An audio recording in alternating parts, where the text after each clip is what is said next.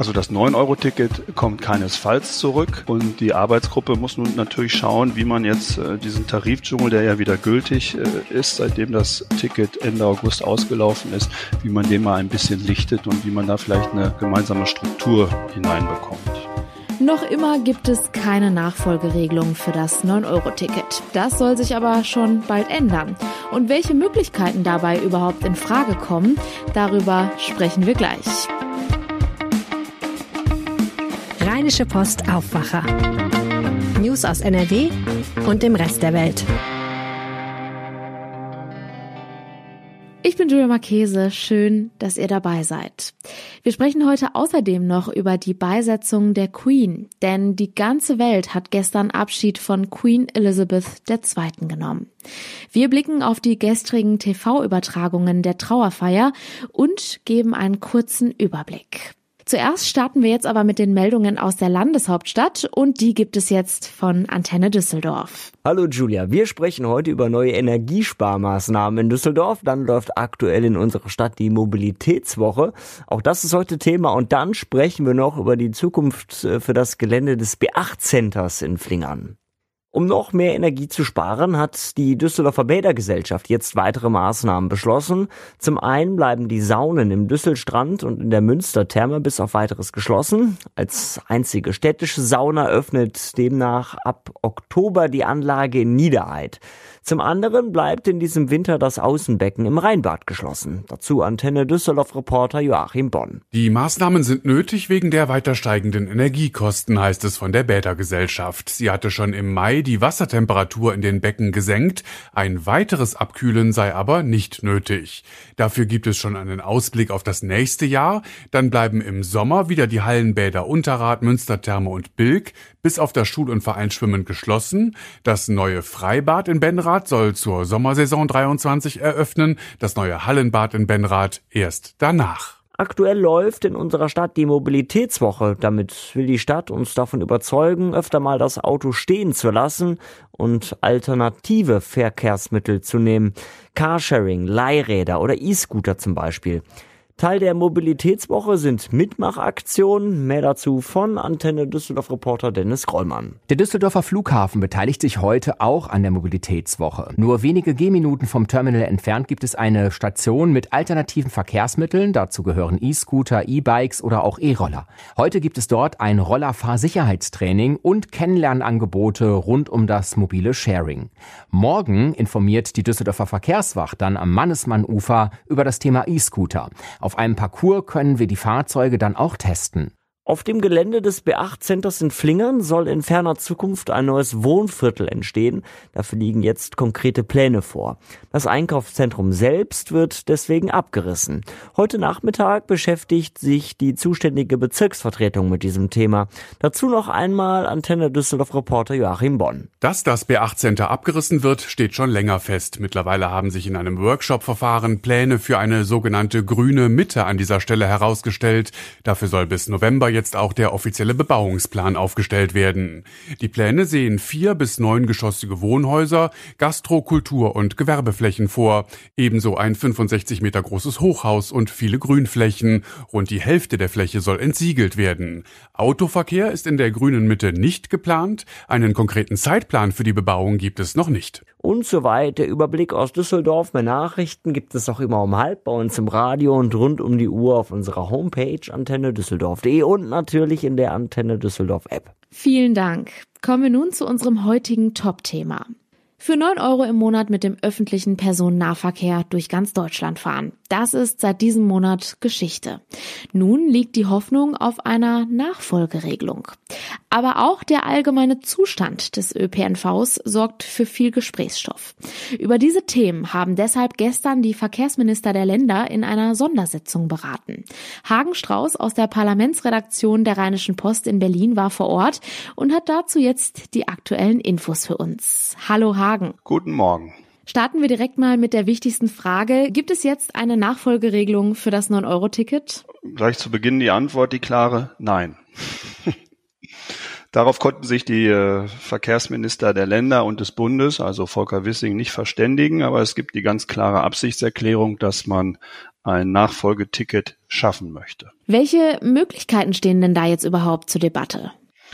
Na gut, es gibt einige Vorschläge, die auf dem Tisch liegen. Ein 29-Euro-Ticket für den Regionalbereich und 49 Euro für den bundesweiten Bereich. Dann gibt es das 69-Euro-Ticket. Dann gibt es das sogenannte Klimaticket, das Umweltverbände gerne hätten im, in Werte von 365 Euro.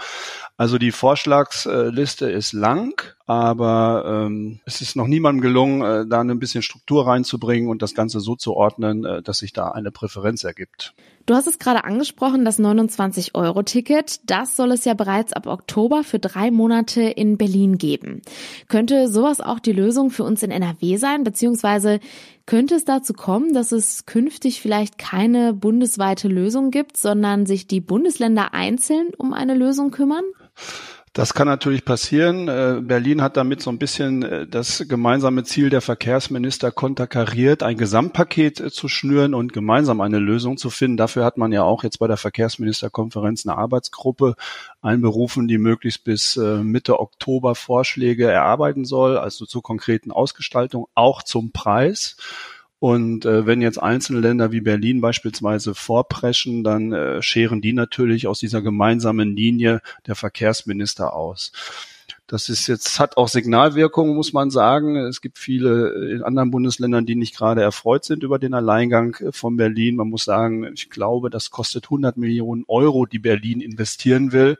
Geld, äh, das die Stadt eigentlich nicht hat und äh, über den Länderfinanzausgleich dann bekommt und quasi Geld anderer ausgibt für diese Wohltat.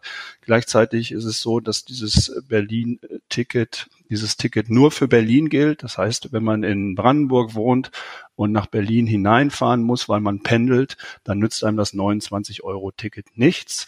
Und das ist ja auch der große Unterschied zum 9-Euro-Ticket gewesen. Äh, das, der ganze Tarifdschungel war quasi außer Kraft gesetzt und man konnte von Sylt bis zum Bodensee fahren. Ist denn die Option, nochmal das 9-Euro-Ticket anzubieten, noch immer komplett vom Tisch? Also das 9-Euro-Ticket kommt keinesfalls zurück.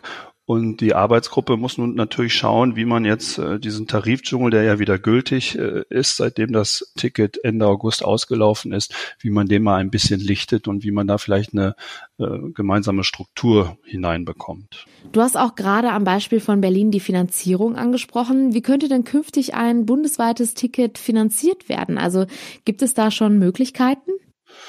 Na, es gibt zumindestens äh, das Angebot des Bundes, 1,5 Milliarden Euro zur Verfügung zu stellen. Nehmen wir das 49-Euro-Ticket, das hat die äh, Vorsitzende der Verkehrsministerkonferenz gestern vorgerechnet, Maike Schäfer aus Bremen. Das 49 Euro würde drei Milliarden Euro kosten. Und äh, wenn der Bund 1,5 Milliarden Euro gibt, dann müssen die Länder 1,5 Milliarden Euro geben. Die sind natürlich klamm und haben ganz andere Sorgen, denn die möchten am liebsten äh, dass die Nachfolgefrage zum 9-Euro-Ticket mit der Finanzierung des öffentlichen Personennahverkehrs insgesamt verbinden. Da gibt es die sogenannten Regionalisierungsmittel, die der Bund den Ländern zur Finanzierung des ÖPNV jährlich überweist. Und äh, das möchten die Länder gerne deutlich erhöht sehen. Ein weiteres wichtiges Thema sind ja auch die steigenden Energiepreise. Auch die wirken sich natürlich auf den ÖPNV aus. Die Deutsche Bahn hat zum Beispiel auch schon angekündigt, die Ticketpreise deswegen zu erhöhen. Gibt es dadurch überhaupt Hoffnung, dass ein neues Angebot umgesetzt werden kann? Die Hoffnung gibt es. Die Länder richten so ein bisschen auch die Blicke auf die Ministerpräsidentenkonferenz, die in der nächsten Woche stattfindet. Da sollen die Ministerpräsidenten beim Kanzler ein wenig Druck machen. Der steht ja auch im Wort. Er hat gesagt, es wird eine Nachfolgeregelung geben. Aber es, bisher scheitert es halt an der Frage der Finanzierung.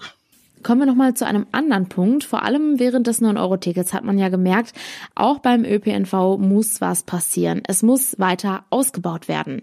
Aber auch das ist natürlich wieder mit vielen Kosten verbunden. Wie könnte es in dieser Sache denn weitergehen? Genau, die Kostenfrage ist einfach die zentrale Frage. Die Länder beklagen ja äh, hohe Energiepreise, ein hoher äh, Investitionsbedarf in die Infrastruktur. Es müssen neue Züge gekauft werden. Es muss saniert werden. Und das können die Länder alleine nicht äh, stemmen. Und insofern setzt man da voll und ganz die Hoffnung auf den Bund, setzt ihn auch ein wenig unter Druck, denn äh, wenn der Bund nicht die zugesagten Mittel erhöht, dann werden am Ende wahrscheinlich höhere Ticketpreise stehen und auch eventuell das Angebote reduziert eingestampft oder gekürzt werden. Kann man denn jetzt schon sagen, wann man mit einer Lösung rechnen kann? Also was haben die Minister da angepeilt? 12. Oktober ist die nächste Verkehrsministerkonferenz. Das ist die übliche Herbstkonferenz und bis dahin soll die Arbeitsgruppe erste Ergebnisse vorlegen. Bundesverkehrsminister Volker Wissing hat sich gestern ziemlich optimistisch geäußert. Er geht davon aus, dass man es schaffen könnte, bis zum 1. Januar ein neues Ticket zu installieren. Das Ganze muss ja auch gesetzlich umgesetzt werden. Also das ist schon äh, ein großes Wort von ihm gewesen, sehr optimistisch. Ich habe da ein bisschen meine Zweifel. Womit würdest du persönlich dann rechnen? Also wo siehst du die größte Möglichkeit in der Umsetzung? Ja, was nicht mehr möglich ist, ist äh, eine Wiederholung des oder eine Neuauflage des 9-Euro-Tickets. Das ist schlichtweg nicht zu finanzieren. Man muss ja auch sehen, äh, Milliarden müssen ausgegeben werden durch andere Entlastungen aufgrund der Energiekrise. Ich glaube, dass man sich am Ende zusammenraufen wird und wir bei 49 oder 69 Euro landen werden. Und dann muss man einfach sehen, äh, wie die Gültigkeit ausgestaltet wird. Also ob es tatsächlich wieder so sein wird, dass ich in Berlin losfahren kann und äh, in Düsseldorf äh, mein Ticket aus Berlin genauso gilt, ja, wie auch dann anderswo. Danke für die Infos, Hagen Strauß. Gerne. Und wenn ihr zu diesem Thema nichts mehr verpassen wollt, dann abonniert doch gerne den Aufwacher auf eurer Podcast-Plattform. Dazu einfach auf die Übersichtsseite des Aufwacher-Podcasts gehen und auf Folgen klicken. Vielen Dank. Gestern war es soweit und die Queen wurde beigesetzt und die ganze Welt hat Abschied genommen. Mein Kollege Henning Rasche ist leitender Redakteur bei der Rheinischen Post und hat gestern sehr viel Fernsehen für uns geschaut und kann uns nun einen kleinen Rückblick zur Live-Berichterstattung über das Staatsbegräbnis in London geben. Hallo Henning. Ja, hallo. Du hast gestern also den Tag vor dem TV verbracht. Wie war's? Ja, der Tag begann früh tatsächlich. Also ähm, das ZDF hatte angekündigt, dass sie die Berichterstattung um neun Uhr starten wollen. In Wahrheit lief es schon im Morgenmagazin ab 5.30 Uhr den ganzen Vormittag ähm, für Frühaufsteher. Und ich muss sagen, es war schon insgesamt sehr ähm, hart. Also ähm, sich durch die vielen Stunden in ARD und ZDF zu quälen, bis überhaupt mal irgendwas passiert war, ähm, eine Herausforderung, aber ähm, ich habe mich dieser gerne gestellt. Ich habe auch gegen 11 Uhr vormittags mal in den Livestream geschaut und das war ja wirklich alles sehr groß aufbereitet. Und man hatte den Eindruck, es war auch von den Sendern alles Minute für Minute passend zur Trauerfeier getimt. Wie hast du denn die Übertragung gestern wahrgenommen? Lief alles nach Plan? Ja, im Großen und Ganzen war das ja alles sehr, äh, du sagst, es war sehr eng durchgetaktet. Es hatte was von einer, von einer Berichterstattung aus, äh, von einer FIFA-Fußball-Weltmeisterschaft. Äh, das ZDF hatte ein kleines Studio, an einen, einen kleinen Tisch, die ARD genauso und dann hatten sie draußen überall ihre Reporter, die ähm, die die Stimmung eingefangen haben, wie man so schön sagt. Ähm, und da werden dann natürlich allerhand Belanglosigkeiten abgefragt.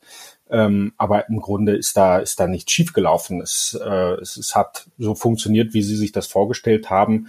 Ähm, aber ob das, ähm, ob das so, wie Sie sich das vorgestellt haben in den, in den Sendungshäusern tatsächlich sinnhaft war, darüber kann man, glaube ich, ähm, gut streiten. Bei TV-Übertragungen sind ja auch immer viele Gäste im Programm. Wer hat sich denn alles über die Queen geäußert? Also wenn ich böse wäre, dann würde ich sagen, ähm, sie haben bei ARD und ZDF jeden vor die Kamera gezerrt, der die Queen irgendwann schon einmal äh, live gesehen hat äh, und sei es auch im Fernsehen. Ähm, also da waren natürlich wirklich Leute dabei, die sich, die was vom Fach verstehen, gar keine Frage. Königshausexperten, äh, Leute, die wirklich ähm, auch sich mit der Historie äh, des britischen Königshaus befasst haben. Aber da war auch zum Beispiel eine Frau, ähm, die in, in äh, Windsor lebt ähm, und die als ähm, Historikerin vorgestellt wurde und die sagte, sie hätte die Queen immer als Nachbarin bezeichnet und sei ganz traurig, dass sie nie von ihr zum Tee eingeladen worden ist. Und ähm, ja, ansonsten waren da altbekannte Gesichter. Theo Koll, der lange im ZDF das London-Studio geleitet hat, ähm, hat ein paar Anekdoten erzählt und ähm, ja, so in diesem, diesem Rahmen hielt sich vor allen Dingen der Vormittag ähm, relativ ja, unspektakulär, würde ich sagen. Hm. Gab es denn auch etwas Besonderes, was dir beim Schauen direkt aufgefallen ist? Naja, also da wird man ja mit allerlei Informationen ver äh, ver versorgt von den Reportern. Ähm, dass äh, unter den 2000 geladenen Gästen auch normale Menschen sind, fand ich sehr interessant. Dass äh, ein 40 Kilometer langer Zaun durch London gesetzt wurde, um, um für die Sicherheit in der Stadt zu sorgen. Aber auch, dass der, dass der Wagen, auf dem der Sarg der Queen transportiert wurde, nicht von Pferden ähm, gezogen wurde, sondern von Menschen, ähm, war für mich neu. Und zwar ähm, war die Formulierung im, im ZDF, wenn ich mich nicht richtig irre, die Menschen ziehen den Wagen nicht nur, sondern sie bremsen ihn auch. Und ähm, ja, da kann jeder selber mit anfangen, was er möchte. Du hattest gerade schon die Trauerfeier angesprochen. 2000 Gäste wurden dazu in die Westminster Abbey in London eingeladen, darunter auch viele prominente Gäste, oder? Da waren viele Prominente, ganz genau. Da waren natürlich Vertreter der Königshäuser der ganzen Welt. Der japanische König war zum Beispiel da, was sehr außergewöhnlich ist, weil er eigentlich sonst nicht auf Beerdigungen oder Hochzeiten ähm, reist. Es waren ähm, die Schweden, die Niederländer waren alle da. Ähm, es waren die Staats- und Regierungschefs beziehungsweise die Staatsoberhäupter vieler befreundeter ähm, Nationen, zum Beispiel US-Präsident Joe Biden, Frankreichs Präsident Emmanuel Macron, der deutsche Bundespräsident Frank-Walter Steinmeier. Ähm, auffällig war natürlich, wer nicht da war, und das war ähm, Russlands Präsident Wladimir Putin, ähm, der nicht erwünscht war. Hm. Welche Stimmung konntest du denn wahrnehmen? Also die Menschen vor Ort, die draußen an den Straßen äh, gewartet haben, die wirkten einfach bewegt, ähm, traurig. Es wurden weinende Menschen gezeigt. Ähm, auch die äh, Mitglieder der königlichen Familie haben ja mit ihren Tränen gekämpft. Das hat man immer wieder gesehen. Ähm, das ist schon an sich, ähm, glaube ich, äh, auch ehrlich so gewesen, dass ein Land da auch ja, um Fassung ringt, auch sich selbst hinterfragt in so einem Moment, wenn eine Ära von 70 Jahren Regentschaft einer Königin zu Ende geht, ist das, glaube ich, auch was Gutes, was Sinnvolles. Wer sind wir eigentlich? Wer wollen wir sein? Und ähm, dass die Monarchie mit ihren Ritualen da eine, eine verbindende Kraft hat, das konnte man schon, glaube ich, sehen. Was wäre denn jetzt zum Schluss dein persönliches Fazit, nachdem du die Zeremonie gesehen hast? Naja, also ich glaube, dass äh, ein Fazit sollte sein, dass ARD und ZDF sich äh, demnächst mal absprechen sollten, ob es wirklich sinnvoll ist, jeweils mit eigenen äh, ganzen Sendeteams äh, dieselbe Veranstaltung stundenlang mit denselben Bildern und Worten zu begleiten das kann es eigentlich nicht sein. Und ähm, vielleicht auch ohnehin ein Thema, ähm, vielleicht eher für Medienexperten, aber was Live-Berichterstattung vier Stunden vor einem Event soll, das erst dann beginnt, kann man sich auch fragen. Ansonsten ähm, werden wir ähm, sicher erstmal langsam weniger zu hören bekommen vom britischen Königshaus. Charles wird seine Rolle suchen, finden. Ähm, er wird sicher anders auftreten als seine Mutter. Das äh, davon ist auszugehen. Und ähm, ja, da können wir eigentlich nur gespannt zuschauen. Henning Rasche, vielen Dank für deinen Rückblick. Sehr gerne. Und wenn ihr jetzt noch mehr darüber erfahren möchtet, was der Tod der Queen für Großbritannien bedeutet und welche politischen Folgen der Wechsel im Königshaus hat, dann kann ich euch die neueste Folge des Podcasts Tonspur Wissen empfehlen. Den Link dazu findet ihr in den Show Notes. Kommen wir nun zu unseren Kurznachrichten. Das Flüchtlingsministerium in NRW bereitet sich auf einen vermehrten Zuzug von Ukraine-Kriegsflüchtlingen in Herbst und Winter vor. Bislang sei noch keine flächendeckende Überlastung zu verzeichnen, teilte das Ministerium in Düsseldorf mit. Einzelne Kommunen hätten aber bereits signalisiert, dass sie keine weiteren Menschen aufnehmen könnten.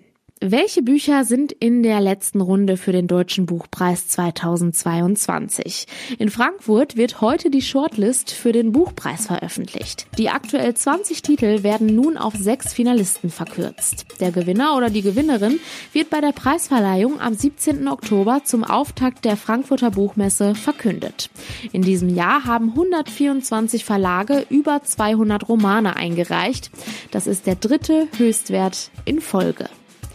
Und zum Schluss schauen wir noch einmal kurz aufs Wetter. Und das ist heute bewölkt. Immer mal wieder sind auch Schauer möglich. Die Höchstwerte liegen zwischen 13 und 17 Grad. In der Nacht bleibt es dann aber trocken. Gebietsweise ist auch etwas Nebel möglich. Die Tiefstwerte liegen bei 7 bis 3 Grad. Und das war der Aufwacher vom 20. September. Habt einen schönen Tag. Ciao. Mehr Nachrichten aus NRW gibt's jederzeit auf RP Online. rp-online.de